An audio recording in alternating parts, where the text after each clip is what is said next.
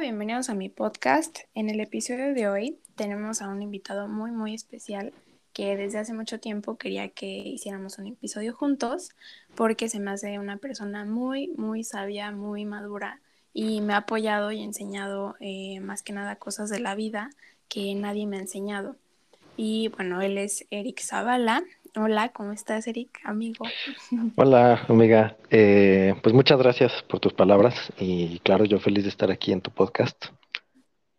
Qué bueno, me da mucho gusto, me emociona mucho que, que pues puedas acompañarnos y pues contarnos muchas cosas y contarnos tus experiencias.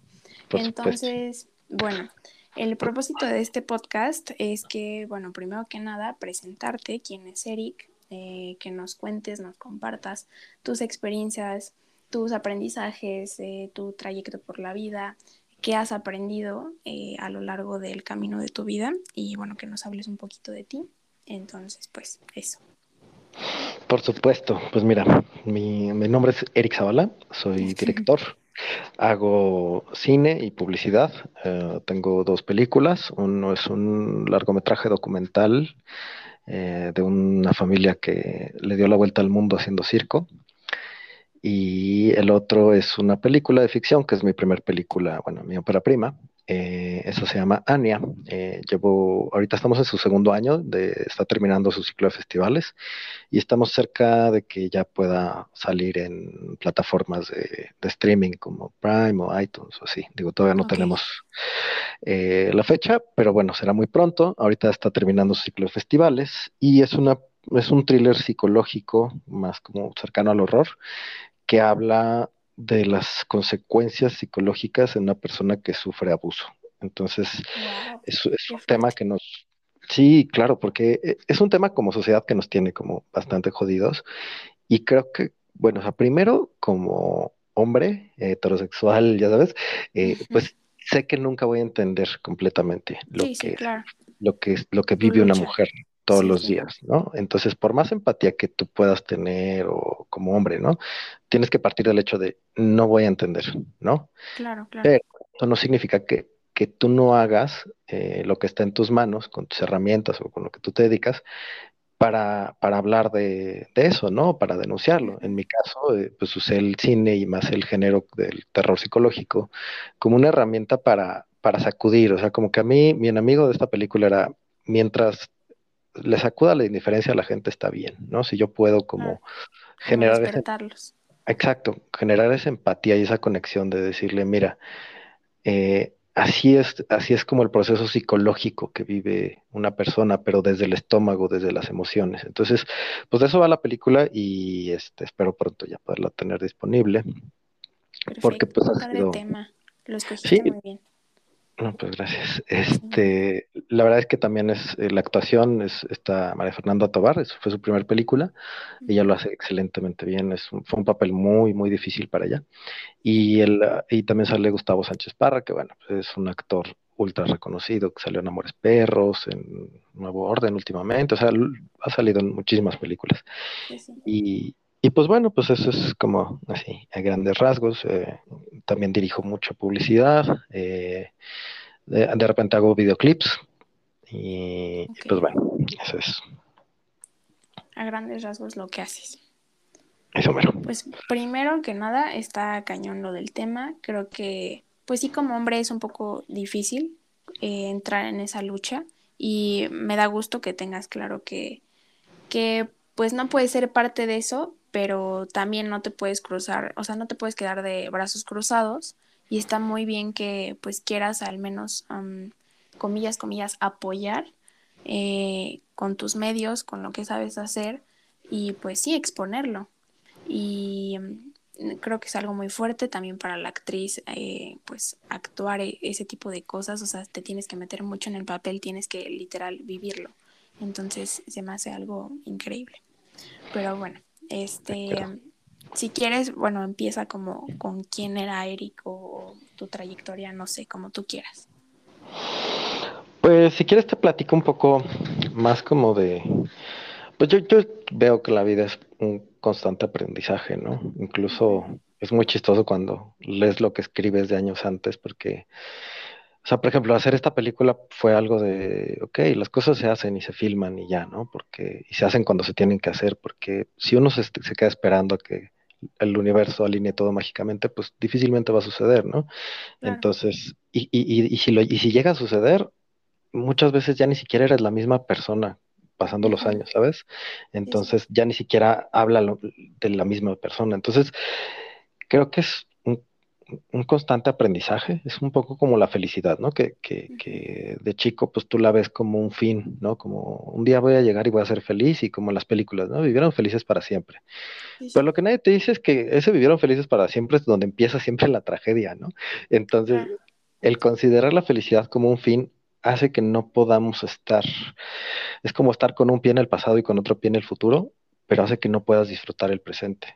Entonces, eh, pues aparte de lo que he aprendido es eso, es que la felicidad este, es, es una, tiene que ser una constante en la vida, no, no un fin, ¿no? Claro, sí, porque, perdón que te interrumpa, muchas veces a mí me ha pasado que, o sea, digo como, bueno, tengo esta motivación, este, tengo esta ilusión, quiero hacer esto y esto y esto, y estos son mis planes y esto me va a hacer muy feliz y me emociona el trayecto para conseguirlo, ¿sabes? Un ejemplo burdo. Ay, quiero ahorrar para irme de vacaciones y bla, bla, bla, y ya lo logré, ya, ya que lo hice, pues te quedas como de, bueno, ¿y ahora qué? O sea, siempre tienes como que tener presente una motivación, algo que te impulse constantemente, porque si no, pues te quedas sin motivo, te quedas pues así, a la deriva, en el limbo. exacto, y, y- y siento que Pues cada uno debe de encontrar esa motivación, que, porque es, es muy válido, ¿no? Cualquier decisión de vida, si, o sea, hay gente que ama la estabilidad, ¿no? Y que, y que lucha por tener un trabajo estable, con un horario, con prestaciones, y es igual de válido que el que quiere ser artista, ¿no? Como en mi caso, que digo, yo difícilmente podría vivir de un trabajo fijo, ¿no? Como que me, me, me hartaría la monotonía, ¿no? Sí, sí, Entonces, pero, pero no es que uno sea más válido que el otro, sino que más bien cada uno es, es válido a su forma, ¿no? Y uno tiene que encontrar ese camino que, que, que te habla a ti, a tu naturaleza, porque al final es tu centro y se vuelve como esa guía, lo que te da, eh, eh, sí, como ese objetivo, ¿no? sí, claro. Y, y este, y pues justo en mi, en mi caso, la verdad es que pues he tenido una vida bastante privilegiada y, y- y sé que, pues, sí, que, que, que nací como con mucho pues sí, digo, vengo de una familia que mis papás le echaron muchísimas ganas y para darme lo mejor y, y, y, y de cierta forma, pues al, al yo darme, uh, como que muy, muy grande me di cuenta de todos esos privilegios, ¿sabes? Y, y como que en esta, en esta búsqueda de personal, eh, algo de lo que descubrí que, que a mí me, no, ya tiene varios años que, que me di cuenta de eso, es que la zona de confort es la muerte del artista. Una vez que estás demasiado cómodo, ya valió, ya no tienes un por qué luchar, ¿sabes? Y, no me refiero como una zona de confort económica nada más, ¿no? O sea, eh, puedes tener una inquietud emocional, vacíos de alma, yo qué sé, pero el chiste es no estar demasiado cómodo, porque una vez que, que estás demasiado cómodo, Mira, yo lo veo como, como, como siempre pongo el ejemplo como de mi gato, ¿no? O sea, mi bolillo tiene todo aquí. Entonces, y, y él es este, bueno, él es rescatado y todo, pero aquí tiene todo. Entonces, pues en el día lo único que hace es come, este, come, duerme y hace popó y ya, porque tiene todo. Pero si yo, ese, si ese gatito se, tu- se encontrara en la calle de repente, eh, su instinto lo va a hacer que de repente corra, brinque dos metros, saque las garras y se coma un pájaro, o, o- o va a descubrir su verdadero potencial, pero todo eso va a ser orillado por, por la necesidad que lo está poniendo a prueba. Claro, por En- las ganas de vivir y de sobrevivir.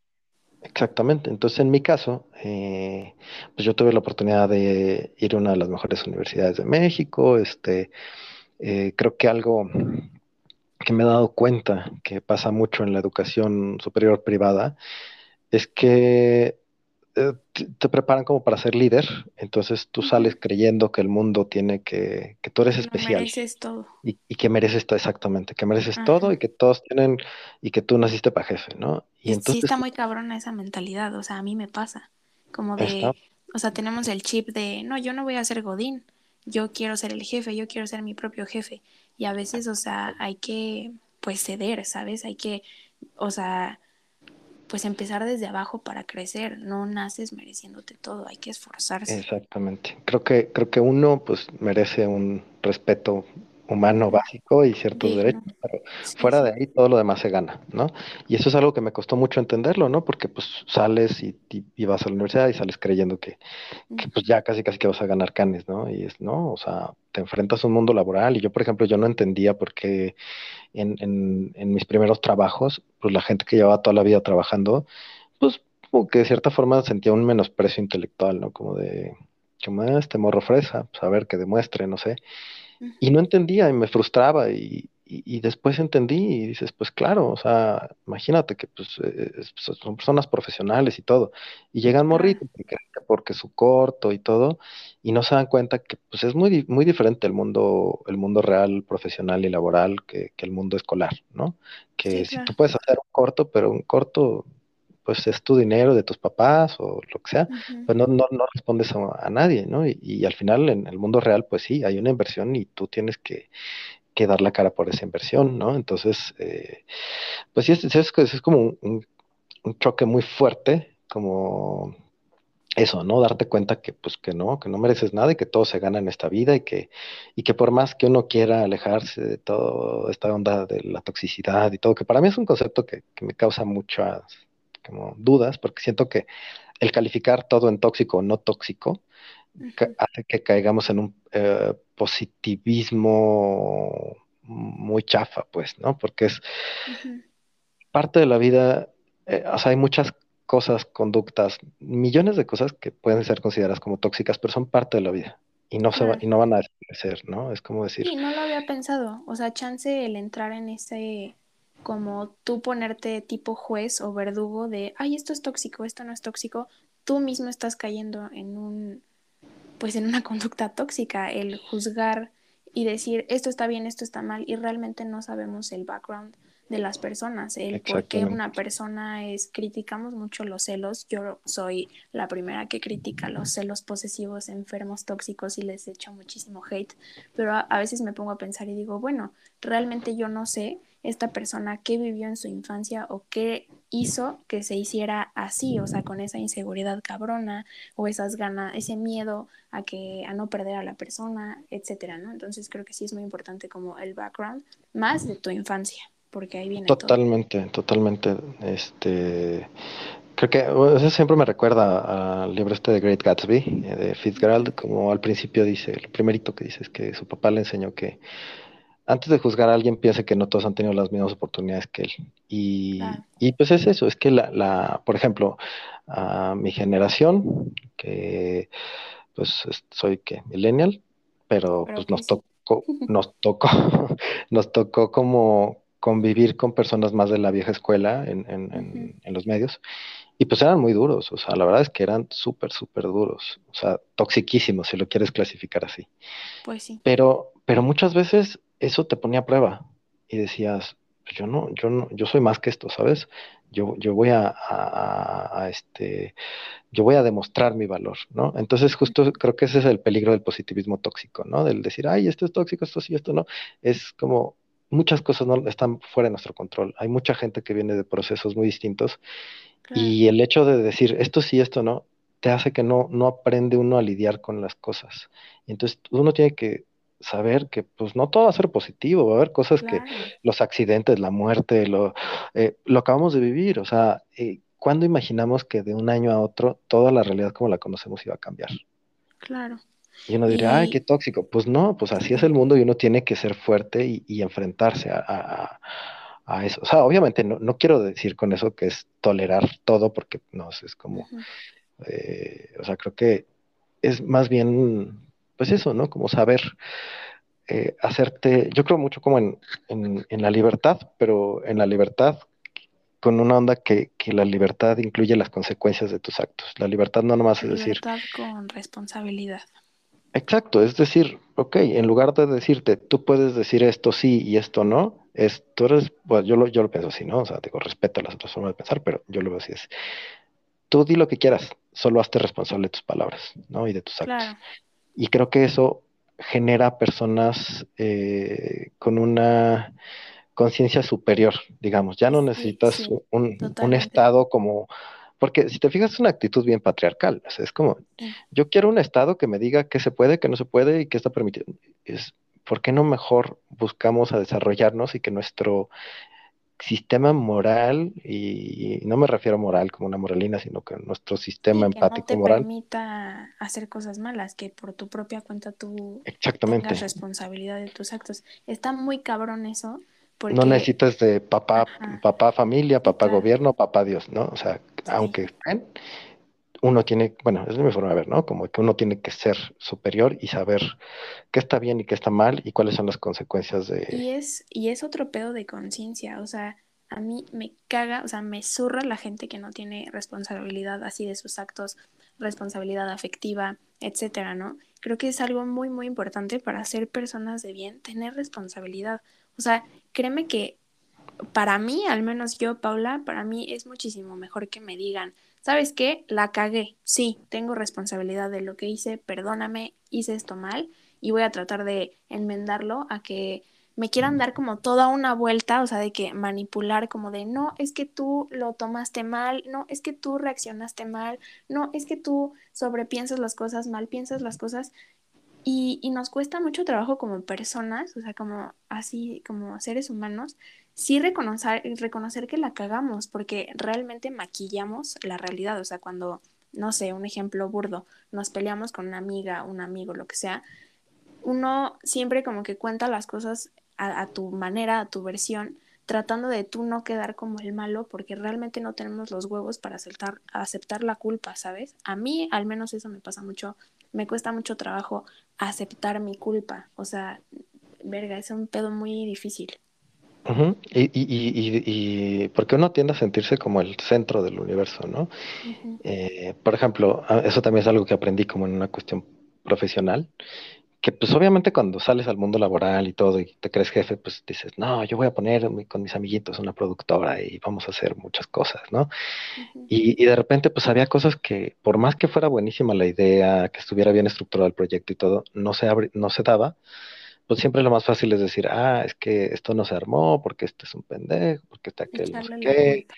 echarle Sí, la sí, culpa a todos. Pero uno no crece no trasciende hasta que dices, no, o sea, esto no pasó porque pues ¿quién le va a confiar, no sé, dos millones de pesos a tres morros de la Ibero, claro, ¿Qué, qué, qué, qué, qué hay atrás de estos morros que, que, que den una certeza, ¿no? Entonces, cuando enfrentas tu vida y tus decisiones así, eh, eh, puedes trascender, ¿no? Porque, porque dejas de, de- de- o sea, rompes esos patrones donde tú te victimizas y, y claro. percibes al mundo y te das cuenta que no, que, que realmente e- es parte de, pues e- e- es, mucho como, este, bueno, a mí me gusta mucho Carl Jung, tiene todo, todo una, tiene- habla mucho de, de- de- de la integración de la sombra. Y eso, así como a grandes rasgos, es que todos tenemos un dark side y, y la mayoría vivimos como ignorándolo O tratando de ocultarlo. o tratando de ocultarlo, reprimirlo, lo que sea. porque Y no es positive, porque es tóxico, porque tratamos de maquillar nuestra realidad de, uy, no, yo soy, o sea, yo soy súper positive, bla, bla, bla, y realmente la sombra, o sea, pues eh, viene con el paquete completo, ¿sabes? De ti, exactamente. eres tú Una también, dualidad, es una sí, dualidad, ¿no? Eres tan Dios y tan diablo, o sea, tienes esa potencia, ¿no? Como tus circunstancias y, y- y tus acciones.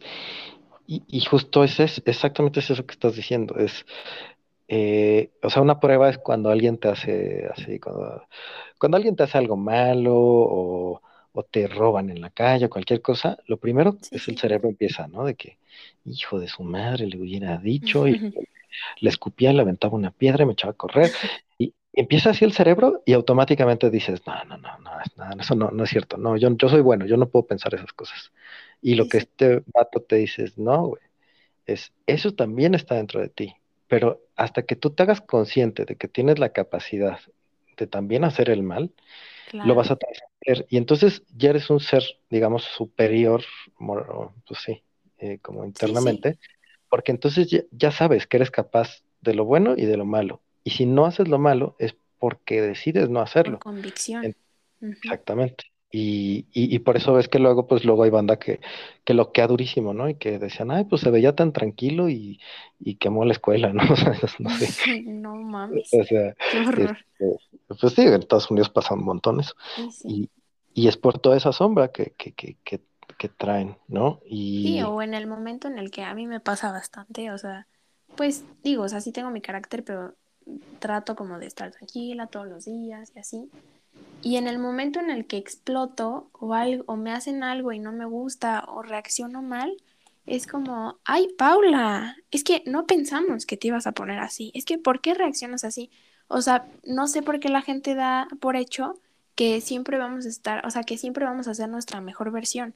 Siendo también nuestra peor versión, aprendemos, aprendemos que de, realmente de lo que estamos hechos y de todo lo que podemos hacer mal, y ya por convicción propia o por ética o por moral o por lo que quieras, pues te limitas. Pero sí está bien hacerte, em, pues sí dejarte ver, o sea, bueno, sí, como tener conciencia de realmente cuánto daño le puedes hacer a una persona y en eso ya decir como, verga, o sea, no, no, no, me mido, ¿sabes?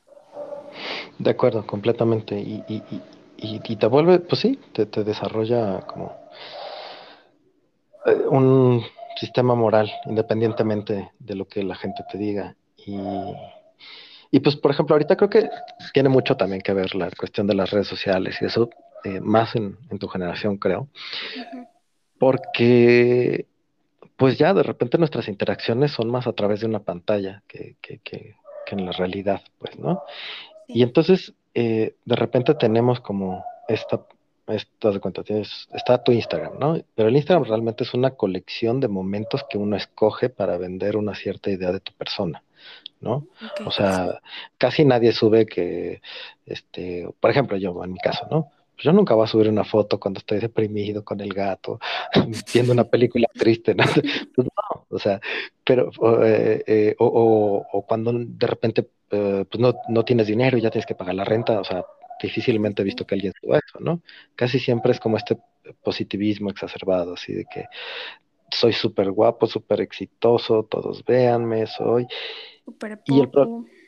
exactamente, soy súper popular y todo, y, y de repente se confunde mucho la, la popularidad con la capacidad y, y, y lo he visto de repente con, pues, con personas como que que confunden el ser popular en alguna red social con el ser capaz o profesional en el mundo real, ¿no? Entonces, sí es, y es como, como por ejemplo, este, pues sí, sí, Chato, eres fotógrafo, pero de Instagram. O sea, Claro, todos somos fotógrafos en exactamente, o- y, pero, pero la prueba es como muy sencilla, es como, bueno, si mañana desapareciera tu cuenta de Instagram, tu situación profesional seguiría siendo la misma. Sí, está cabrón. Y si la respuesta es no, es porque tienes que prepararte Porque un día puede pasar eso, o sea, ¿qué, qué, qué va a pasar? O sea, imagínate a alguien que tiene 200 mil seguidores y un día pierde su cuenta, pues le va a causar una depresión, una cuestión terrible, Sí, porque de repente esta realidad adentro de una aplicación se vuelve más atractiva muchas veces que la realidad afuera, en, en la realidad tangible, pues, ¿no? claro. Entonces creo que, pues sí, o sea, creo que sí, definitivamente tiene un impacto también de, de cómo uno percibe su realidad y cómo de repente, pues siento que hay mucha Oh, Pues eso, como, como que, que, la gente evita, eh, o sea, como decías, ¿no? Que evita mostrarse triste a los demás o mostrarse vulnerable. O Y, al contrario. O sea, yo también me ha tocado ver mucha gente que, o sea, digo, no quiero hablar como por esas personas, también yo no soy nadie para juzgar, o sea, no sé cómo realmente por qué están pasando, volvemos a lo del background y todo, pero sí me ha tocado ver muchas personas que desde mi percepción, eh, pues se suben como para llamar la atención, ¿sabes? O sea, he conocido miles de personas, miles, miles, miles, que pues, o sea, juegan como con trastornos mentales, psicológicos, se autodiagnostican, eh, se suben de que llorando, graban el video llorando y después dejan de llorar y están completamente normal, eh, o se agarran de, de, ay, es que me quiero suicidar como para, como para, no sé cómo explicarlo sin, sin como sonar mal, mm, como para que la gente vaya ahí y, y victimizarse, ¿sabes? Y te digo, o sea, yo no sé por lo que están pasando, hay mucha gente que se quiere suicidar y, y, pues yo no sé muy bien de ese tema, creo que pues un especialista es el que puede hablar de eso y diagnosticarlos, pero sí hay mucha gente que se agarra de, ese, de esos temas que son delicados y que la gente que realmente sí está pasando por eso, pues está de la chingada mmm, jugar con eso, ¿sabes? Porque una persona que se quiere suicidar, o sea, pues obviamente no es nada bonito, es un tema muy serio y alguien que lo quiere hacer, pues lo hace y no avisa y no dice nada y es lamentable. Y he visto muchísima gente que realmente lo hace, pues sí, como para victimizarse y agarrarse de esos trastornos psicológicos que son algo serio y no se vale que estén jugando con ese tipo de cosas que, pues que realmente hay gente que sí se la está pasando mal, ¿sabes? Sí, también he visto mucho eso, como esas ganas de llamar la atención y, te, pues sí, como dices, ¿no? Uno no sabe el proceso del que viene, pero de repente es así como sí, de que, sí. pero, ay, me quiero morir, me quiero morir, me quiero morir. Es, es como, híjole, o sea, o estoy súper deprimido, no sé. Y es, es, como, pues sí, puede ser que estés triste, pero tampoco romantices la ansiedad, ni creas que porque lo ves en todos lados realmente tienes. Eso solo te lo Claro. puede diagnosticar un profesional, ¿no? O sea, uno Sí, no, no te autodiagnosticas, ay, es que tengo ansiedad y, tengo y personal limítrofe. De... No, pues eso te lo va a decir un profesional y, y la verdad es que cuando, digo que no se lo desea a nadie, pero cuando llegas a tener una depresión muy fuerte, pues se te olvida hasta comer, o sea, no vas a estar Sí, claro, tuiteando, tuiteando claro, cosas, claro. pero, pero sí, o sea, creo que bueno, al, como para no divagar tanto sobre esto, o sea, creo que tiene que ver con, con lo que hablábamos, ¿no? Como, como, en, como aceptarte a ti mismo, eh, Sí, entender, eh, también siento mucho esto, ¿no? Como que ahorita la misma sociedad presiona, ¿no? Como que hay una presión muy fuerte. Eh, por ejemplo, lo he notado mucho en, en, en en, pues no sé, como en cuentas que veo o así, he notado como, por ejemplo, y, y, digo, bueno, igual tal vez tú me das tu opinión como mujer joven, pero a mí me gusta como analizarlo como un fenómeno, ¿no? Toda la onda de los filtros. O sea, la mayoría de filtros que veo son como con rasgos occidentales. O sea, son sí. narices rectas, ojos claros, piel blanca, eh, pómulos salidos, Labiosotes. labiosotes, o, o, o, ajá, como occidental medio latinón, pero lo, lo, que veo es que, por ejemplo, pasa que, que, veo personas que de repente ya usan el mismo filtro, ¿no? Siempre. Y entonces creo que su autopercepción ya empiezan a, a verse a sí mismos como con ese filtro siempre. Claro, Y es un conflicto bien heavy cuando se confrontan con la realidad tangible, sí, pues, sí, y no se ven como ese filtro. Y, y el problema, eh, creo, es, viene de ahí, de, de, quererte parecer al resto y, y, no, por ejemplo, lo veo en las, en las mujeres jóvenes, ¿no? Que, que, que, si todos los filtros son así, incluso noto que muchas se quieren como maquillar con tonos más bajos de piel, como más claros, cuando sí, es, yo creo que pues hay muchos tipos de belleza muy distintos, ¿no? Y no tiene que ser la, la flaca rubia, no, o sea, como que eh, hay chicas curvy guapísimas, hay chicas morenas asiáticas eh, de raza negra, o sea, hay tanta diversidad en la, en la claro. belleza. Y eso es lo bonito, ¿no? No, no quererte parecer a un filtro de Instagram, ¿no? Sí, ser Y tú, no, no parecerte a alguien más.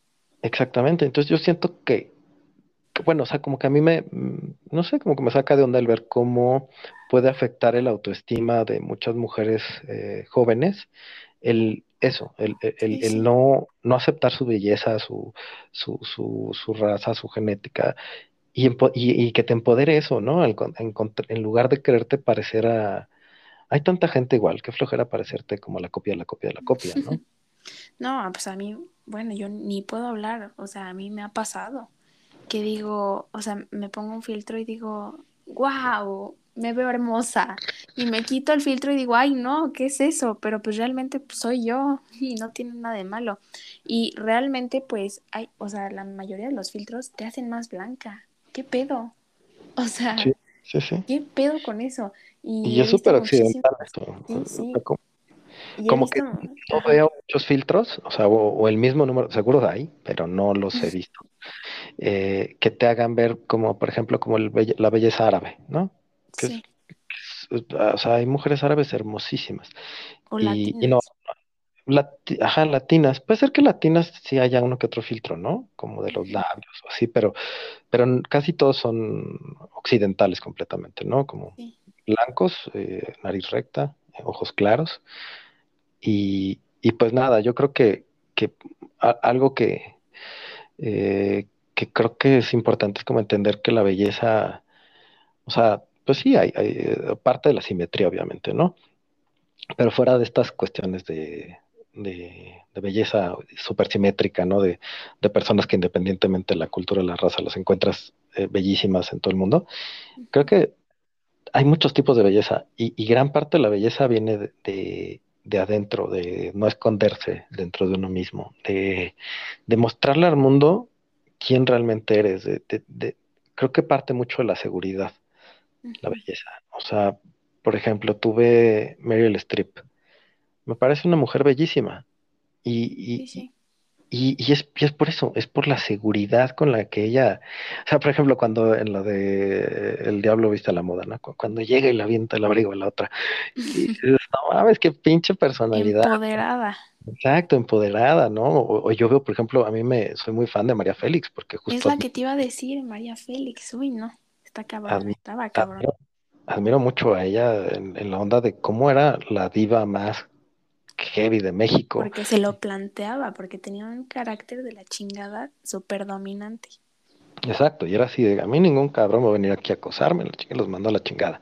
Y ella pudiendo estar con cualquier hombre que de su época, escogió a Agustín Lara, que era feo como un pie, pero talentoso a madres. Era un tipo brillante, talentoso, y, y ella es, es eso, es como, como ella pudiendo tener, ella, ella vio eso, que, que, que, que al final la, la belleza y toda la parte física, eso se desvanece con el tiempo, y hay Claro. gente bonita, hay un montón, y Yo creo que lo más importante es como vivir tu belleza, ¿sabes? O sea, vivirla realmente, porque si no, pues no, no tiene impacto. Ahora, o sea, también es un tema súper cliché lo de los estándares de belleza, pues realmente es eso, o sea, los filtros que ponen y así como para hacer, para, para parecerse a alguien más, pues son estándares.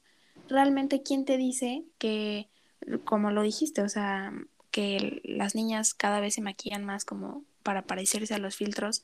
O sea, yo he visto miles de maquillajes que son, o sea, que se achican la nariz, o sea, que se la hacen como de que más finita, ¿sabes? Y pues, ¿quién te dice que una nariz más grande, pues es fea? O sea, no, no lo entiendo. Y realmente, pues sí, es vivir tu belleza. Y María Félix la vivía a madres. Y así muchísimas mujeres, claro. o sea, que, que desprenden que, pues, ¿cómo se dice? Que transmiten esa seguridad. Es lo que dices, verga, o sea, wow, te Ve, ve, por ejemplo, como actores famosos, no sé, este, ta- Owen Wilson, Adrien Brody. Ujú.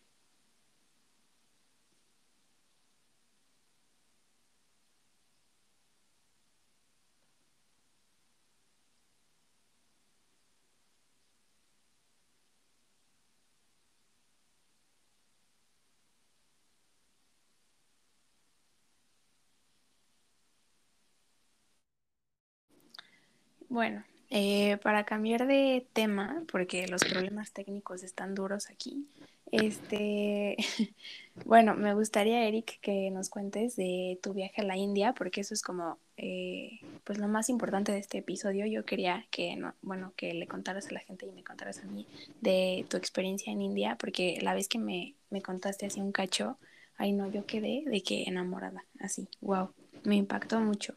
Entonces, este, pues sí. Cuéntanos. Perfecto. Pues eh, justo, eh, digo, nos quedamos como filosofando de millones de temas, pero a lo que iba con la zona de confort es, eh, es justo esto, ¿no? Como a que en la vida como que constantemente me he buscado como situaciones que me saquen de, de mi zona de confort y me hagan como poder entender y, y conectar con, con lugares muy distintos, ¿no? O sea, por ejemplo, eh, desde que en la película documental que tengo para hacerla me fui a vivir con un circo cuatro meses o para escribir un personaje me, me fui a una guardia en una ambulancia, este, eh, no sé, me gusta de repente ir a tomar fotos a como partes así súper eh, peligrosas de Iztapalapa Ujú. Eh, me, me, gusta mucho, por ejemplo, ir a tomar uh, fotos a la fiesta de la Santa Muerte.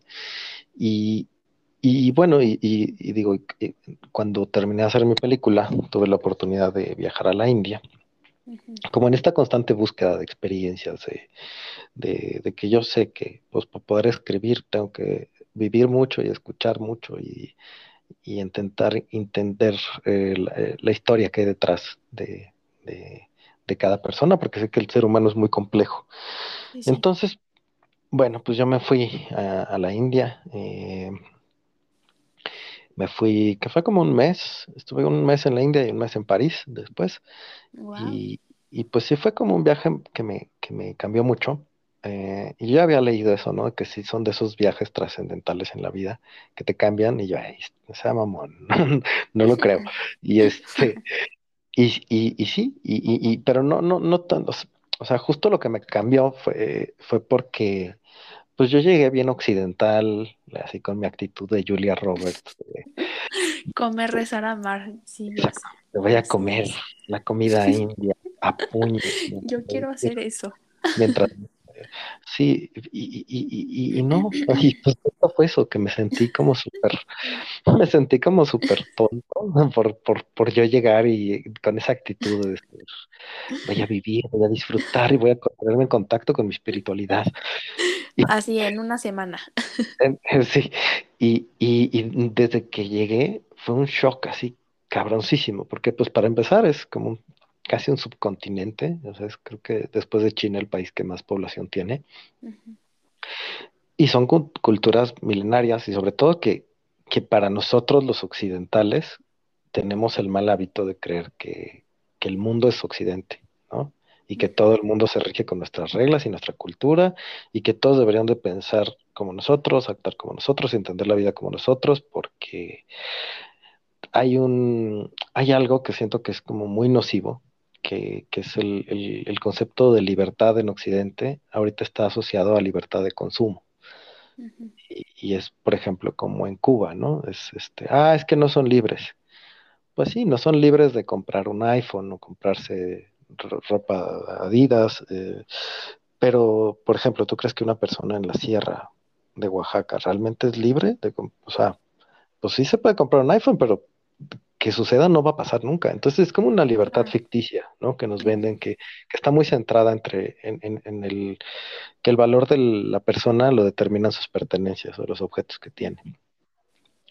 Y cuando sales de, de toda esta burbuja occidental, te das cuenta que no, que el mundo es mucho más complejo y la realidad está bien cabrona. Y, y, y, y yo lo vi desde, desde, que llegamos, lo primerito que me llamó la atención fue que pues andan, hay muchísimas motos, ¿no? Pero ves a las familias enteras en la moto y de que pues está el, el papá manejando, trae al bebé en, en, paradito así en el volante, atrás de los chamacos y luego una señora vestida casi casi una una señora vestida, eso eso me llama mucho la atención cómo están vestidas con o al menos en Delhi y en la parte norte porque tengo, yo no fui a Mumbai ni, ni, ni más hacia abajo.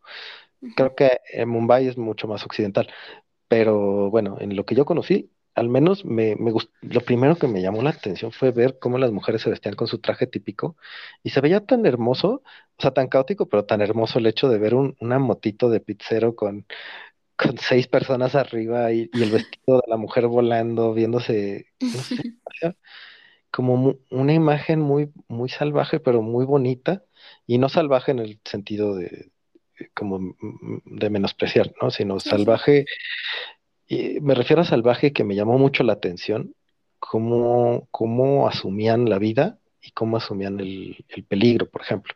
O sea, ves una cantidad de accidentes de tránsito, pero, o sea, es una locura, así, de que vas en un carril de alta de una avenida de...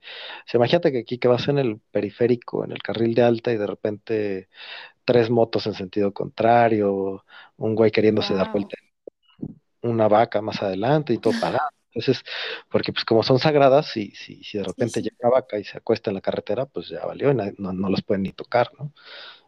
Entonces, este, pues eso fue como el primer shock, ¿no? Como, como que dije, pues yo decía estos, no sé, estas personas no tienen miedo, o, o cómo es la onda, ¿no? Sí. Y, y, y, bueno, digo, igual los que no, los que no topan muy bien cómo está la estructura social, eh, el problema es que tiene la cuestión social y política y todo tiene mucho que ver con la religiosa. Entonces eso pues casi siempre tiende a mucha desigualdad, ¿no? Porque eh, más allá de haber una razón última basada en, la ley, en el derecho, en bla, hay una razón última basada en la religión, en Dios, y, eso al final pues se topa en un dogma, ¿no? Entonces en el caso de las castas, eh, la sociedad está dividida en castas, que pues la casta más baja son los, los, porque los intocables les dicen, ¿no? Que es como, pues tú los ves y son personas que andan, o sea, que viven a la orilla de la carretera, que andan sin zapatos. Por ejemplo, me impresionó en, en Varanasi, eh, había una niñita que pues nada más iba cuidando de no pisar popó de vaca, literal. Cauchet, mister, cauchet, mister. Y, y, pues nada, yo iba con ella y, y, y, pues, pues nada, pues yo como que me iba acompañando y de repente un güey en una moto se da la vuelta y nos ve y como pues yo era eh, turista eh, y la niña era de una casta baja, pues obviamente no lo pensó ni tantito y si le tenía que pegar a alguien, le pegó a la niña. Y, y me impresionó porque el güey, en lugar de, de bajarse y ayudarla, la vio como si fuera un perro y le gritó y le dijo, ah, no sé qué, la regañó y se fue. Y la niñita toda golpeada en el piso, pues yo me acerqué, le intenté dar dinero, como ayudar con algo, pero me dio mucha impotencia y, yo entiendo que pues así, así funciona para ellos, ¿no? Eh, más allá de juzgar si está bien o si está mal. Eh, eh, así es, y, hay algo muy que, que, me impresionó mucho, que es por ejemplo, yo le decía al, al driver, ¿no? De, oye, bueno, ¿qué, ¿qué, onda con alguien de una casta muy, muy baja? Ponle que quiere estudiar, superarse y tener, trascender esa casta. Y él como que no me entendía, me dijo, como, ¿para qué o qué? Yo, como que para qué? Pues, ¿qué tal que quiere ser presidente? No sé, claro, superarse. Mm, pues él me dijo, no, es que así no funciona acá. O sea, ellos saben porque está como toda esta onda de, del karma y del dharma, y bueno, el karma básicamente pues es, es el concepto que ya todos conocemos, ¿no? De que tú pagas lo que haces y el dharma pues es un poco como el destino, ¿no? Entonces, realmente si alguien nace en una clase, en una casta así de baja, es porque algo hizo en otra vida y ahorita vino a esta vida a pagarlo. Entonces, si se supera, le estaría haciendo trampa a su dharma y a su karma, porque no estaría pagando lo que tiene que pagar. Entonces tendría que volver a venir y otra vez volver a sufrir. Entonces, pues para nosotros podría ser como, ay, pues qué absurdo y todo, pero, pero la, la, fe eh, para muchas personas es todo. Entonces, ya cuando estás hablando del alma de alguien y, y del miedo y de la desaparecer y de todo, pues entonces ya puedes entender por qué ¿por qué no tendrían miedo de andar en moto 40 personas o de, o literal, en un, una vez me tocó ver en un jeep, ahí tengo hasta la foto de, en un jeep iban, o sea, nada más afuera del jeep iban colgados como 10, 12 personas y adentro no sé cuántos. y este, pero es eso, es porque pues bueno, ellos saben que están, que la razón por la que están aquí es este, es, es este para pagar algo de otra vida, ¿no? Entonces. Y lo aceptan porque, pues, para ellos, o sea, se mueven con su religión, ¿sabes? Exactamente. Entonces. De acuerdo, totalmente. Aceptan las condiciones en las que se les ofrece la vida. Porque yo, por ejemplo, me ponía a pensar, porque a mí, yo que me, yo no soy religioso, pero, pero me encanta entender todas las, ver de cerca como todas las expresiones de fe, de, de pues sí, espirituales, como me, me gusta mucho entender el, fenómeno de la espiritualidad en la psique humana. Me parece fascinante. Entonces, por eso, por ejemplo, como que comparo un poco, ¿no? Eh, todo, lo que tenemos aquí en México con la Santa Muerte. Es, fascinante porque, para empezar, es un sincretismo de las figuras prehispánicas de la muerte, de, que es, también un sincretismo con la, Virgen de Guadalupe, que de cierta forma es, es una figura matriarcal que protege y, por ejemplo, cuando ves y dices, bueno, ¿por qué, por qué le rezan a la muerte?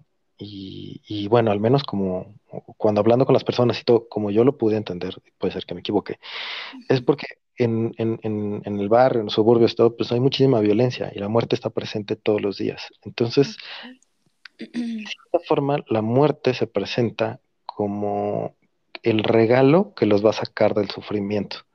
Como ¿sabes? la salvación. Exactamente. ¿Por qué? Porque pues si te fijas, los más creyentes son personas pues más marginales o que no necesariamente se dediquen a... Hay de todo, ¿no? Hay gente muy, muy honrada, muy fiel, muy linda. Y hay gente que pues también se dedica a cosas, este, pues no. Lícitas. Lícitas y... Pero, pero al final es eso, es, es, es que todos ellos vienen de, de, de una gran opresión social de la que todos somos responsables, ¿no? O sea, de, de, de, todo lo que cuando se les ha oprimido a, a, las clases eh, más bajas, sí, sí. E, e, están permeados de violencia, de, de muerte, de inseguridad. De inseguridad, claro. Y, y, sobre todo, ¿sabes? La falta de oportunidades es, es el problema. Uh -huh. que, que, que, que, así como uno puede decir, ay, pues ¿por qué el de la casta baja no quiere ser presidente? Eh, pues lo mismo, o sea, ¿cómo? O sea, yo no veo, o sea, por ejemplo, en, en, en, en lo que yo me dedico, es un medio tan cerrado y, y, y, tan pequeño que veo muy difícil que por más que sea el sueño de alguien, de un chavito indígena, hacer cine y todo, pues si no tiene suerte va a ser imposible que lo cumpla. Claro, y también sí. la gente dice como, ay, el dinero no es lo más importante, fluye, fluye, puta, o sea, ¿cómo voy a fluir si tengo que pagar deudas, tengo que pagar impuestos, tengo que eh, pagar renta, tengo que ver cómo saco dinero para comer hoy? Y si hay una desigualdad de oportunidades muy cabrona, muy, muy cabrona. Totalmente. Pero pues sí. Bueno, y regresando al tema de la India, de la India, corté bueno, la inspiración. No, no, sí, porque tiene que, tiene que ver con eso, ¿no? O sea, yo te que quería preguntar, porque me acuerdo que cuando me lo contaste se me hizo wow y yo dije, ay, esto yo quiero que quede en el episodio. Cuando me contaste de que, no me acuerdo de los nombres, pero que estabas en un río y que era como la cremación de los cuerpos o estaban como quemando a sus seres este, que fallecieron y les ponían como rosas, no sé, algo así, ¿no? Ahí te va. Pues justo, justo allá íbamos con el tema de la de, de, la religión, porque pues tiene que ver con esto, ¿no? Con, además de, de, de generar un sistema de castas impresionante que, que pues sí, que, que rige la India, uh -huh. eh, pues está toda la cuestión religiosa, ¿no? Y, y, y en el fondo, pues al final eh, eh, todas las religiones pues creo que surgen de lo mismo, ¿no? De, de, que la única certeza que tenemos es que nos vamos a morir y eso genera mucha ansiedad y mucho miedo y mucha incomprensión. Entonces, eh, a mí algo que me, que, que creo que pues hasta la fecha, la, una de las, sí, como de las tres, cuatro experiencias más, más, más, más fuertes e impresionantes fue cuando llegué al río Ganges, que pues eh, el, lo que me gustó mucho es cómo es el, es el centro de la vida de Varanasi, por ejemplo, ¿no? Que, que es donde conocí. Y ahí eh, hay algo de que si tú eres eh, indio, o bueno, más bien hindú, porque crees en el hinduismo, no, porque, bueno, indios de la India, pero no, no necesariamente que pertenezca al, al, hinduismo. Si tú eres hindú de, y, y, mueres, primero te tienen que quemar. Entonces, eh, pues te tienen que depositar en el río tus cenizas. Y es algo que me pareció como muy, muy, muy, muy cabrón porque, pues, primero conocí los, los crematorios por, por fuera, por el río. Te subes un barquito y te llevan, ¿no? Y, y los ves, pero, pero yo pensé que iba de, de, lejos, no mames, o sea, nos acercamos como a unos 15 metros del crematorio y, -huh. y es, es, impresionante. Para empezar, es como, uh, imagínate como unas montañas enormes de troncos cortados para, para, como leña. Y luego hay como en la parte superior, hay como un cuartito donde hay una llama que pues creo que tiene como 200 años prendida, una cosa así. Y, y, y, sí, literal, y hay alguien como que es como el responsable de que no se apague, y llegan las personas. Entonces, dependiendo la casta a la que pertenece, ¿no? La cuestión social, este les, les dan así como de, ok, pues tú eres de tal casta, eh, son cinco pesos, ¿no? Y este, y ya, ¿no? Y, y entonces pagan algo, les dan como la flama, pero para esto, bueno, más bien, para esto el, el cuerpo lo llevan cargando, están como, sí, como que lo, está como una camillita lleno de flores, como lleno de flores, llegan, lo cargan, al, a los crematorios ya no entran las mujeres. Antes entraban, pero, pero dicen que ah, hubo muchos casos de mujeres que se llegaban a aventar como a la, a las- a la hoguera, ¿no? Qué fuerte. E- Es que es, muy, Wow. está muy cabrón porque eh, eso creo que ya no se acostumbra, pero bueno, creo que hay una película, no recuerdo bien el nombre, tal vez se llama Water o algo así, que habla un poco de, de, de cómo era la cuestión de las viudas en la India todavía hace pues, menos de 100 años, ¿no? Y, y- y es que básicamente cuando se moría su pareja, eh, el hinduismo tiene como unos bases muy machistas. Y, Ujú. pero bueno, o sea, digo, más allá de juzgarlo como tal, o sea, como que yo nada más describo, ¿no? Lo que, lo que Sí, se sí. acostumbraba. Y tiene algo que es terrible que las casaban desde muy chiquitas, ¿no? Así de que de repente pues tenías una no. de 11 años que la casaban con un güey de 20 y, y- y, pues nada, creo que hasta a partir de cierta edad ya podían vivir juntos. Pero ¿qué pasaba si el chavo de 20 se moría de un accidente? Pues solo tenía dos opciones, que era o, o morir quemada con el, con el esposo o irse como un convento. Eh, digo, no, no, no- no soy experto en hinduismo, ¿no? La verdad, no, no quisiera que parezca como que es una opinión, o sea, es, es poco de lo que investigué cuando fui, de lo que vi, y son como más impresiones a nivel personal. Obviamente me puedo equivocar, porque no, digo que no, no tengo un conocimiento tan profundo, pero bueno, Sí, de lo que sé es que estaba eso. Y, y es- y eso era muy fuerte, porque entonces condenaba eh, a, a la mujer a, a ser como una extensión del hombre, ¿no? O, Claro. o- o, por ejemplo, la cuestión de la infidelidad sexual, ¿no? Como que al hombre se le toleraba, pero a la mujer no, la mujer tenía que ser apedreada, ¿no? Cosas así. Eh, digo, no sé, actualmente pues yo creo que ya muchas de esas cosas pues ya no creo que apliquen, porque pues India es un país ultra desarrollado, o sea, no, no. Sí, Creo que también pasa como, como nos pasa a los mexicanos, ¿no? Que de repente, pues sí, luego dicen, ay, ¿a poco no son el huevón con el sombrero? Pues no, no manches. O puros narcos, pues no, no, o sea, es como, hay Sí, mucho más que claro. Nos como que nos catalogan exactamente. Y la India pues es un país. Ultra desarrollado, sobre todo en temas de software, de tecnología. Pero bueno, tiene una, una, una raíz religiosa muy fuerte. Y entonces parte de eso es toda esta onda de, de- de la cremación. Eh, yo pregunté lo de las mujeres porque sí se me hizo. un-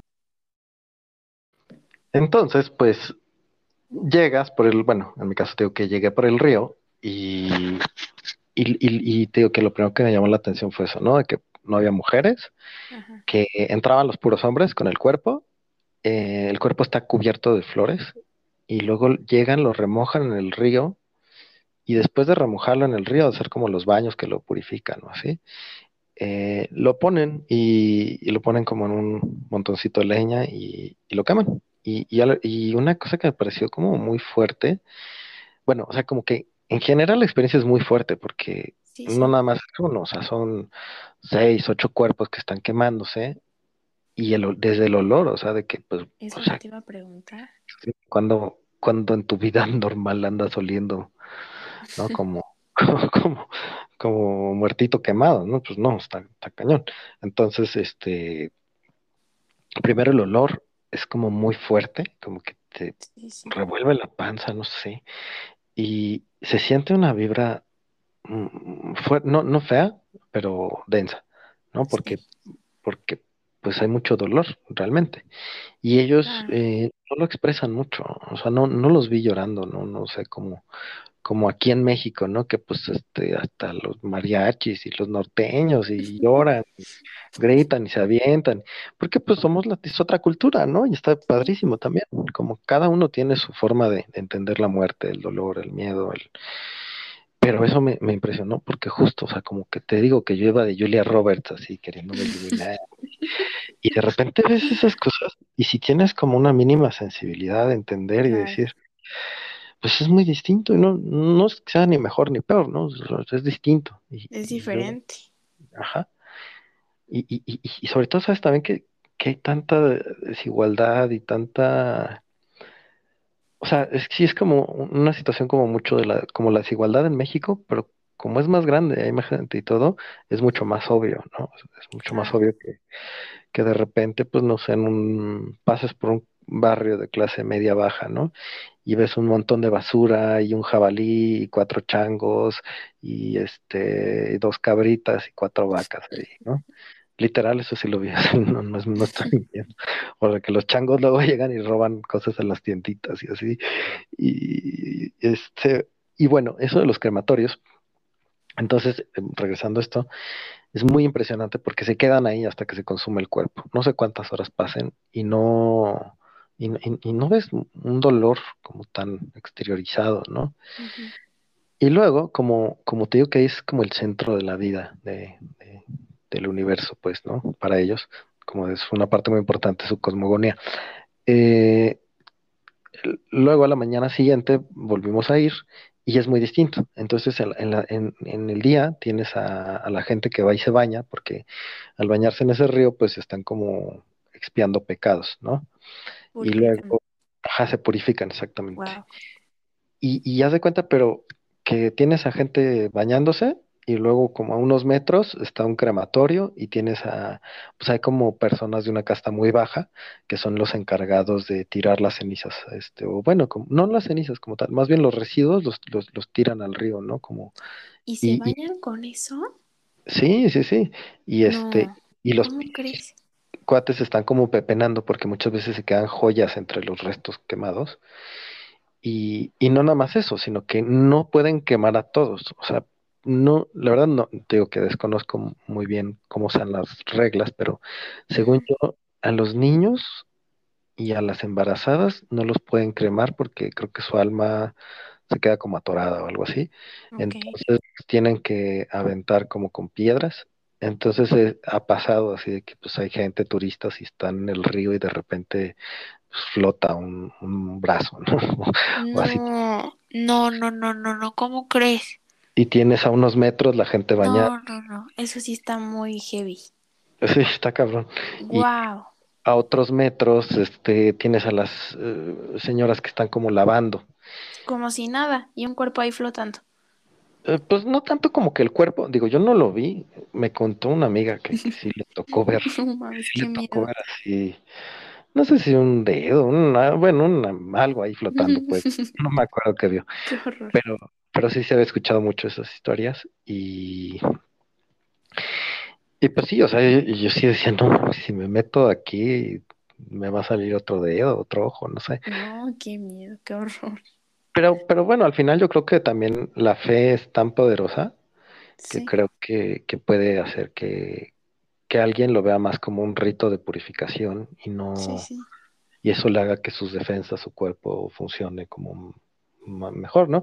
También que, que, que, todas las condiciones de salubridad y todo eso, pues está medio en llamas porque, por ejemplo, no sé, tiene toda la comida, eh, eh, ellos son completamente vegetarianos, ¿no? Por la misma onda de, del karma, ¿no? Es como, como, imagínate, perdón, más del karma, de, pues sí, bueno, tiene que ver el karma, pero más como el concepto de la reencarnación, ¿no? Ok.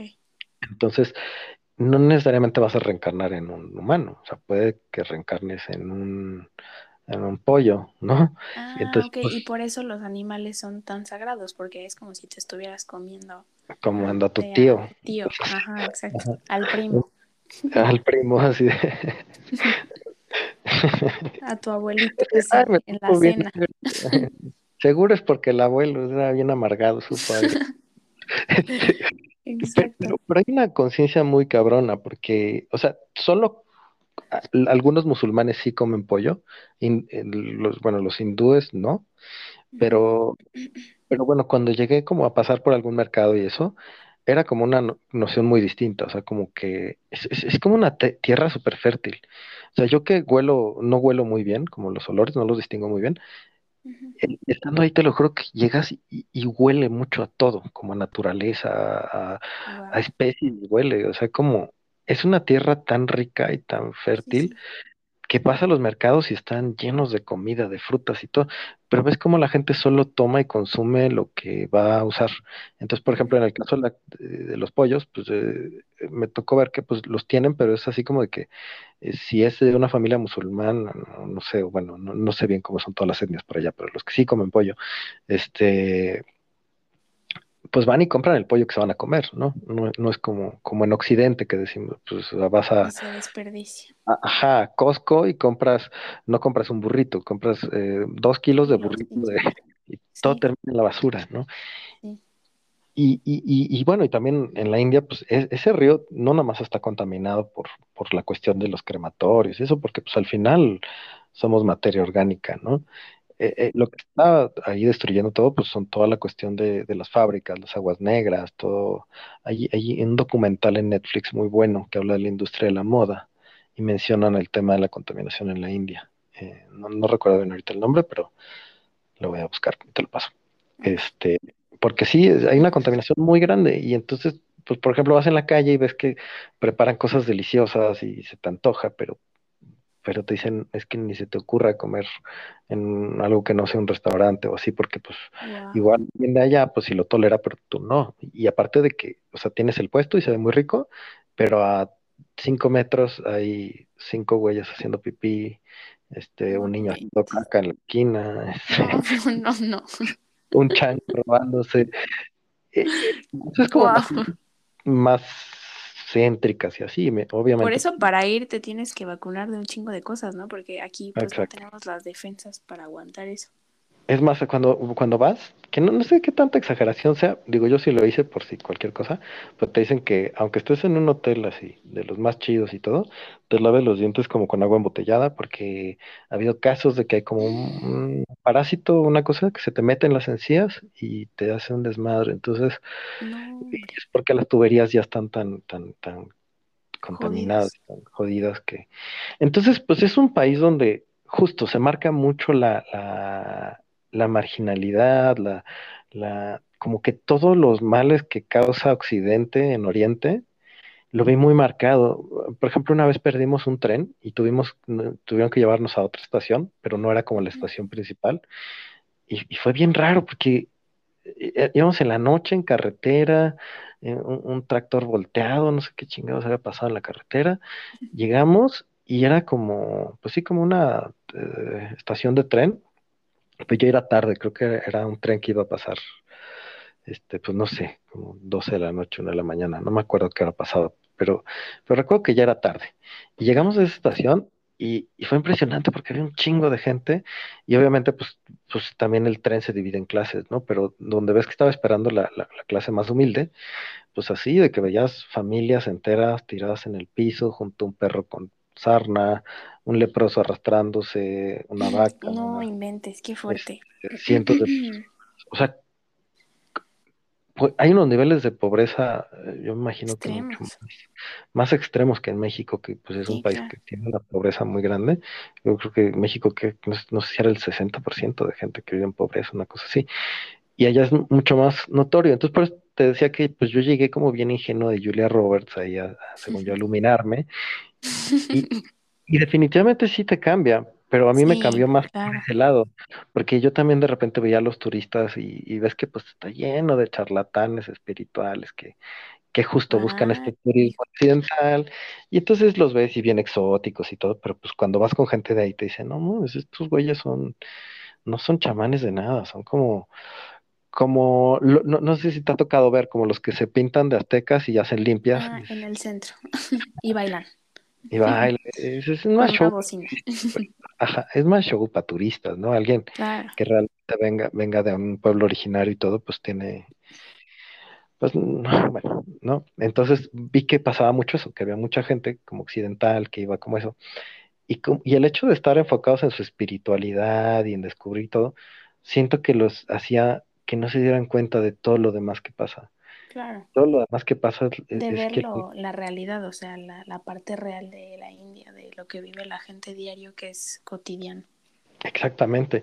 Y, y, y, y de eso, sí. O sea, ¿cómo, Y cómo creo se que te te, creo que te llevaste como la mejor, el mejor aprendizaje, ¿sabes? En lugar de como trabajar en tus chakras, trabajar en ti mismo, viste realmente, pues lo más importante, que es como fijarse en el prójimo, ¿no? O sea, como preocuparte, no sé, en el ejemplo de la niña, en ver cómo la gente estaba viviendo su duelo en los crematorios, pero a lo mejor no con tanta, con, pues, no sé, tantas lágrimas o llorar tanto Creo que Sí, como la mejor parte, ¿sabes? el miedo. Por ejemplo, hubo una, una vez que estuvimos a punto de tener un accidente muy fuerte y, y- y literal fue lo que te contaba, ¿no? Que va el driver manejando en una carretera de, en el carril de alta y de la nada aparece un tractor en sentido contrario. Entonces este güey volantea.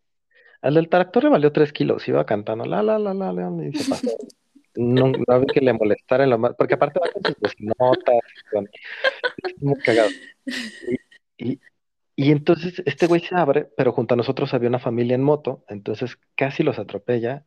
La moto alcanzó a esquivarnos, pero cuando nos detuvimos adelante en una caseta, se bajó toda la familia a golpear el coche, a quererse madrear al driver, con ¿Cómo justa razón, porque ellos no vieron que el güey se abrió por un, un tractor que venía. Entonces, cuando entiendes y ves la realidad así de caótica, o, o por ejemplo, también de repente sí, pues, sí les hacía plática cuando veía en, no me acuerdo en dónde fue, pero llegamos a un pueblito muy chiquito porque había como una reserva de tigres ahí cerca, y entonces, bueno, era como un paseo a esa reserva, y, y en la orilla de la carretera vivían como gente de una casta muy baja, pero eran herreros, todavía recuerdo eso, y vivían en tiendas así de lona, tiendas grandes, y tenían, ya sabes, como que 10 hijos, y, y- y veías a los chavitos tan inteligentes que, aparte, la mayoría habla inglés, eso me impresionó. Y entonces así te dicen así de, come to my place, mister, come to my place. Y, y- y te invitan a que pases y te hablan inglés y te pasean. Y, y, y, pues alguien me dijo de ahí, de, porque pues digo que soy muy chismoso y siempre ando como preguntando chismes así, este, que, que, que a un viejito se lo, que tenía como un mes o algo así, que a un viejillo se lo había comido un tigre así. Entonces, No. o sea, Wow. me hizo así como de, no mames, y, y yo creyendo que la realidad es todo lo que vemos en internet y en Instagram y la chingada. Aquí en la banda se la andan comiendo los tigres. Y la mayoría de la gente está así, y, y te aseguro que en la sierra de Chiapas, de Oaxaca, de, eh, eh, eh, pasa lo mismo. Y, nosotros, normal. nosotros que somos una esfera de privilegiados que tenemos chance de entender el mundo a través de Instagram, sí, la neta, sí, sí, sí. De, este, eh, eh, nosotros que tenemos, pensamos que eso es todo, y no es cierto, y hay un mundo allá afuera y es muy complejo. Por, eso te decía un poco todo esto onda del positivismo tóxico, porque es cuando ves así el mundo, la realidad, o, como ese tipo de experiencias que, te contaba, ¿no? De que, pues desde ir a colonias muy marginales, ir a los... eh, a las eh, fiestas de la muerte, ir a los crematorios, entiendes que la vida es más compleja que todo intentar clasificarlo en tóxico o no tóxico, que, que la vida es más más allá. que más allá y que la vida está allá afuera, no está a través de una pantalla, que, que si lo piensas está muy jodido, porque ahorita gran parte de nuestras emociones la desencadenan cosas que vemos en una pantalla. Y al final solo son ceros y unos que están determinando nuestro estado emocional y, y se nos está olvidando vivir y se nos está Sí, olvidando sí. escuchar al otro y entender al otro y dejar de victimizarnos también, y ver hacia afuera. Perdón, ¿sí? también, no, sí, también, eh, o sea, nada más nos quedamos como, pues con, o sea, nos clavamos en nuestros problemas. No vemos nada más que no sean nuestros problemas. Y en este tipo de lugares tan drásticos al que fuiste India, pues hay gente que está sufriendo y hay gente que se la está pasando mal y no solo tú te la estás pasando mal y no solo tú tienes problemas. Claro, o de repente veo mucho esto, ¿no? De que es que eh, mi pareja le dio like y eso es, vale madre. Sí, exacto. luego, o sea, hay gente que no tiene para comer, hay gente que está muriendo, que está enferma ahorita que el- con el COVID hay tanto, y, y pues justo, o sea, yo sé que te, que te escucha gente de tu edad, gente más joven, y creo que eso es algo que, que me gustaría como transmitir un poco de, de darle menos poder al, a la pantalla y empezar a vivir más afuera de la pantalla, ¿no? Empezar a, a ver, ahorita la, la, la cuarentena nos, nos dejó una gran lección, que es de nada sirve acumular mierdas y vivir toda tu vida eh, generando riqueza y acumulando cosas. Al final, el mundo se puede ir a la fregada de un momento a otro y lo único que nos va a quedar es las experiencias y las vivencias y los momentos lindos que puedas compartir con claro, gente que uno claro. quiere, que aprecia, ¿no? Bueno, Entonces, y perdón que te corte la inspiración. Este, para finalizar este gran podcast y toda la información que nos diste, eh, porque si no se hace demasiado largo. Este, yo me quedaría hablando horas y horas contigo, pero si no se hace muy largo.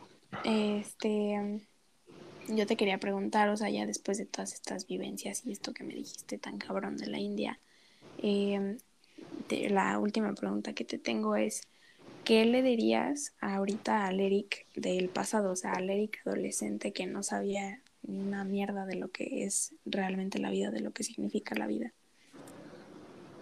Le diría, a ver, chamaco, este, no, eh, pues mira, primero le diría que no se esconda dentro de sí mismo.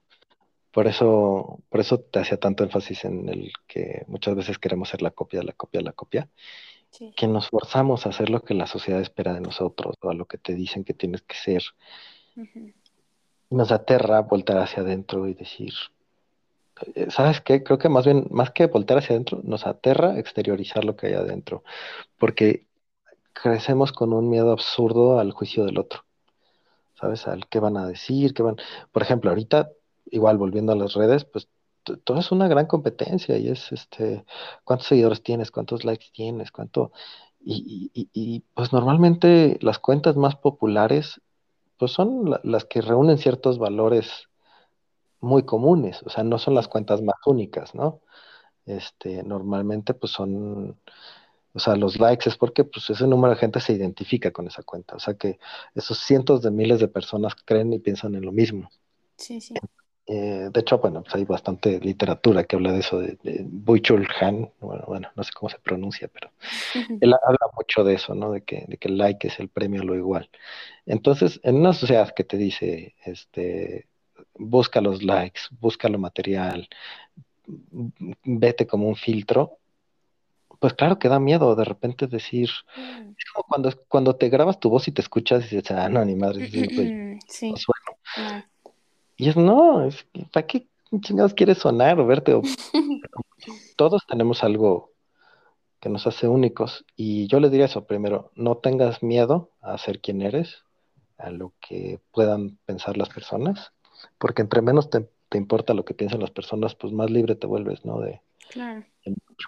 Eso no significa ser un cretino engreído y egoísta, ¿no? Sino simplemente es, es que, que, no pese en ti el, que dirán. Otra cosa es que también va por ahí, es como no, no, compararte con los procesos de las otras personas, ¿no? O sea, a mí me, me jodía mucho, ¿no? Como el decir, puta, es que ya cumplí 26 años y Orson Welles y Truffaut y Godard y todos ya habían hecho una película para ese momento. ¿no? Eh, o, o, por ejemplo, desde más chiquito decía, puta, este Rambo escribió toda su poesía de los 16 a los 19 años, a los 19 se retiró y cambió la historia de la literatura francesa en tres pinches años. Y yo a los 16 años me sigo sacando los mocos. Eh, pues es que eso te bueno, en mi caso me generó muchísima frustración, o sea, ansiedad, ansiedad, frustración, adicciones, este, me hizo llenar esa adicción tomando alcohol desenfrenadamente. Eh, y, justo eso, si pudiera regresar, le diría, le diría, sé paciente, aprende a manejar la frustración, este, le diría, le diría que que aguante vara, que, en la vida no hay atajos, que si tú sueñas con algo y, eres constante y no te rindes, eventualmente va a llegar a ti. Que todo lo que haces de los 17 a los 27, 28 años va a determinar cómo vas a vivir en tus 30. Entonces, si en esa época solo cultivas un montón de excesos y pretensiones y crearte el artista, pues seguramente serás un borracho, drogadicto pretencioso, pero no serás un artista ni nada, ¿no? Entonces, lo que cultives en esos años es lo que te va a dar y no te desesperes, o sea, eso es eso, o sea, si a mí me hubieran dicho saliendo de la universidad, no eres jefe de nadie, todo en esta vida se gana y eventualmente vas a hacer tu película, a dirigir comerciales y todo, solo tienes que ser paciente y aprender, aprender, aprender, aprender, aprender. Tal vez esas oportunidades no le llegan a las personas muy jóvenes porque igual no están listos, ¿sabes? claro. Y es parte de la vida, es eso, es un aprendizaje. y cada quien va a su diferente ritmo y cada quien tiene que, cada quien va en diferente paso porque va a su diferente camino, ¿sabes? Exactamente, y todos tenemos un proceso, un ritmo y no te compares porque eso solo genera sufrimiento y frustración. Y la frustración si se queda adentro se pudre y se vuelve enfermedad. ¿Sabes? Sí, y, puede convertirse mucho en, en, en, adicciones, en mil madres, en este eso, no tengas miedo de vivir, no te, ¿sabes? Como hazle caso a tu corazón y y ya sería todo lo que le Muy bien, mi señor sabio. Eric artista, que era antes mi rey. Sí, sí, sí. Sí, pues justo, justo es eso, es como trascender toda, toda esa zona de confort, de, de haber sido un mi, rey que se cree artista, pretencioso, que se la vive en la peda, en el desmadre, a decir, no, o sea, uno tiene que trascender eso y eso te, por ejemplo, en mi caso, ¿no? Como que, pues, desde niño admiraba a, puro artista excedido, ¿no sabes? O sea, de, te digo que uno de mis primeros ídolos fue Rambo, que era un pinche desmadre, ya sabes, todos pasan por la etapa de que Jim Morrison, este, todos los que se murieron a los 27, y así, pero bueno, o sea, era puro vato excedido. Y al principio uno romantiza demasiado eso y dice, sí, claro, es que el artista y su puta madre. y lo que no ves o sea, solo ves como la parte positiva, pero lo que no ves es toda la cantidad de, gente que se las que tú lastimas en ese, en ese proceso de, de, cosas que pierdes, de, de, amigos, novias, este, dinero, puta, toda la cantidad de cosas, y de repente empiezan a pasar todo lo que nadie te dice, lo empiezas a vivir y te das cuenta que no hay tanto glamour en el exceso, que al contrario, es, está cabrón, y, y hay que y salir de todo eso y así es enfrentarte a la sombra, enfrentarte a tus demonios, enfrentarte, trascender esa parte oscura para que pueda salir la luz, ¿no? Es como Nietzsche, creo que en Zaratustra tiene una, frase así que dice, ay, como que un árbol entre más uh, sus copas más se quieren acercar al cielo, sus raíces tienen que estar más clavadas en lo profundo, ¿no? Y, y pues es como, como un poco de lo mismo, como como que creo que demasiado confort, demasiado hedonismo, el sentirte demasiado especial, pueden hacer, digo yo en mi caso, siento que pues todos los, principios de mis veintes los desperdicié en, la fiesta. Pues sí. bueno, más que desperdiciar, es como que en ese momento de mi vida tomé esas decisiones. Sí, que eventualmente era lo más importante.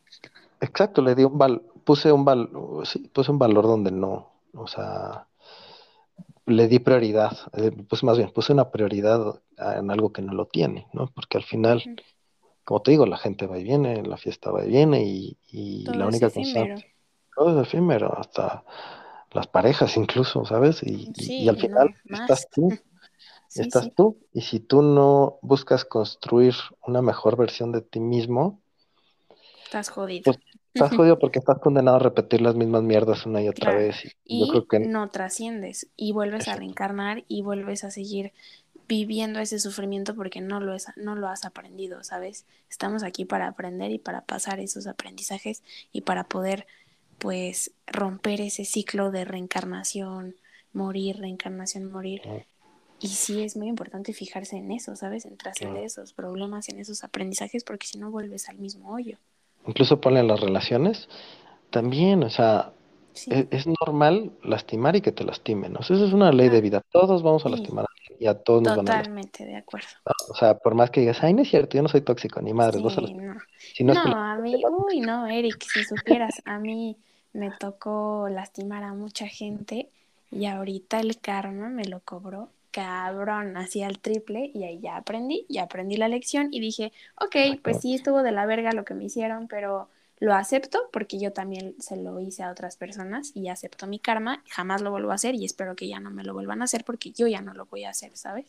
Exacto, tienes dos, o, aprendes o, sigues, o, sigues ese patrón. Le sigues llorando. Si, si aprendes, pues lo que va a pasar es de que a la siguiente persona que llegue a tu vida le va a tocar una versión más chingona de ti que ya aprendió, que ya valora más las cosas, que ya, este, sí, que es de cierta forma un poco más sabio y seguramente la vas a cagar, pero menos que la vez anterior y así, porque si no, pasa es como este concepto del eterno retorno, ¿no? De que uno vuelve y vuelve a las mismas chingaderas y no, y no trasciendes esa condición, ¿no? Es como, como lo que decía Einstein de la estupidez, ¿no? De que es eh, intentar el mismo proceso esperando diferentes resultados, o algo así es la frase. Sí, sí, sí, que...